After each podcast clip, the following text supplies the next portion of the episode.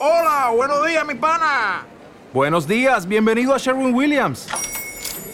¡Ey! ¿Qué onda, compadre? ¿Qué onda? Ya tengo lista la pintura que ordenaste en el ProPlus app. Con más de 6.000 representantes en nuestras tiendas listos para atenderte en tu idioma y beneficios para contratistas que encontrarás en aliadopro.com. En Sherwin Williams somos el aliado del PRO.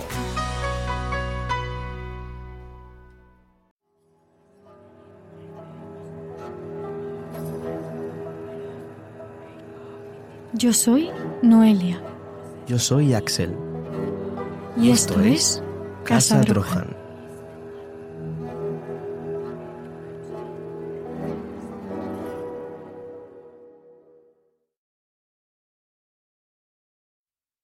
El guion original de este podcast es de Axel Drohan, basado en el libro de Aldous Huxley, Los demonios de Ludum. Esta historia está basada en el estudio e hipótesis de Aldous Huxley, en su libro Los demonios de Ludum. Cabe decir que lo que aquí se narra es un hecho histórico, y por lo tanto, para profundizar más en los datos, recomendamos la lectura del libro.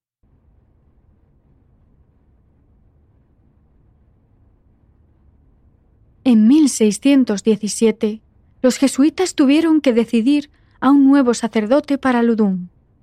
Entre todas las opciones, eligieron a Urbain Grandier, un sacerdote con una inteligencia y belleza sin igual. En ese mismo año abandona Burdeos. Me dispongo a comenzar el camino de mi vida.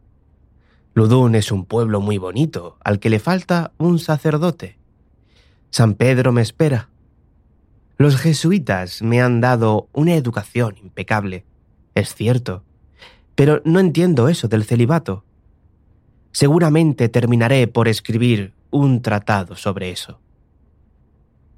Sobre el mismo año, una monja, Sor Juana de los Ángeles, comenzará un camino desconocido, pues los caminos del Señor o del diablo son inescrutables. ¿Hablamos de sabiduría o de solo amor? Me es imposible conocer todo lo que la superiora dice. Rezad, rezad mucho, pues el Señor nos escucha desde el reino de los cielos. Rezo cuando me apetece, no cuando la vieja me lo diga. Pero tengo un plan. Si me hago íntima de la superiora, podré librarme de muchas obligaciones. Urbain Grandier sigue divagando entre los cientos de pensamientos. El pueblo al que me envían es una prueba de mi amor hacia Dios. Todo el juramento que mi boca ha dicho se contradice con algunos de mis pensamientos. La parte positiva es que el Ludún pudo hacer lo que mejor convenga para la congregación. Todo el mundo tiene la libertad de casarse. ¿Por qué yo no tengo la misma oportunidad? Jesús se tuvo que casar. ¿Con quién? Eso es lo que desconocemos. Y yo no voy a ser menos. El amor es libre. Varios días después, en el convento. Creo que me estoy ganando la confianza de mi superiora.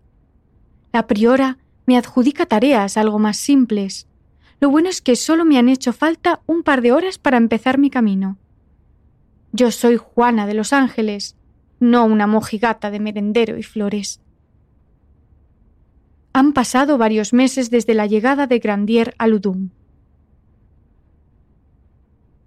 En el patio del convento se está muy bien. El sol acaricia mi blanco, huesudo y agraciado rostro. Mientras que hago esto, sé que muchas monjas están recogidas en sus aposentos o en la capilla, orando. En cambio yo, con mi hartazgo de todo, creo que la divinidad me persigue allá a donde me mueva. Ay. A la priora se la ve más anciana que hace unos meses. Es como si estos meses hubieran sido años para ella. Yo, sin embargo, me siento más cerca del Dios viviente. El problema viene cuando mis hermanas Lega me interrumpen para que les ayude para tender la ropa, lavar el suelo, etc. ¿No ven que estoy en trance para encontrarme con mi Señor? Varios días después, Grandier en la iglesia de San Pedro, Juana en el convento.